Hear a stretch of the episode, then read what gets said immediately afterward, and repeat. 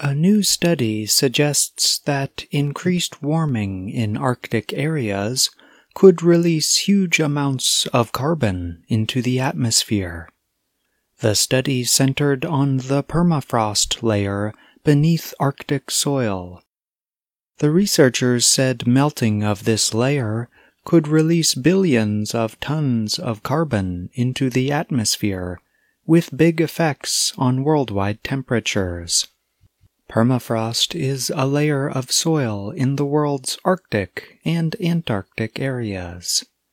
It has, in some cases, remained frozen for many years.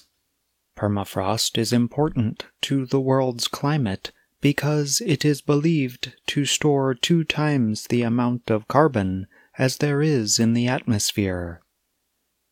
The study was published this month in the science journal Nature Geoscience. Researchers examined how the top layer of this frozen soil warms during the summer. That is when plants and microorganisms come to life. The microorganisms eat plant roots and breathe like all living organisms, releasing carbon dioxide which is considered a heat trapping greenhouse gas. Scientists call this process rhizosphere priming. The researchers say as more frozen soil warms up, more plant roots are becoming exposed to microorganisms. As a result, more carbon dioxide is being released. The researchers estimated the process could add as much as 40 billion tons of carbon to the atmosphere by the year 2100. Until now, the United Nations Environment Program had estimated that global emissions of carbon gases must fall by 7.6% every year for the next 10 years.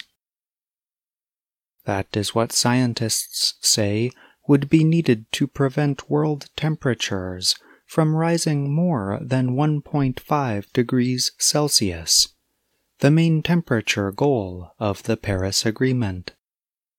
But the writers of the new study note that their estimates are currently unaccounted for in global emission predictions. To keep warming below 1.5 or 2 degrees Celsius the authors wrote, emissions may need to be even more constrained. Researchers suggest that warming in the Arctic is worse than in other places.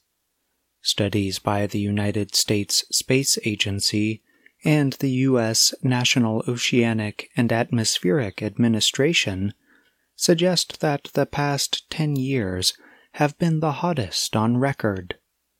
In the Arctic, air temperatures are rising two times as fast as the global average. I'm John Russell.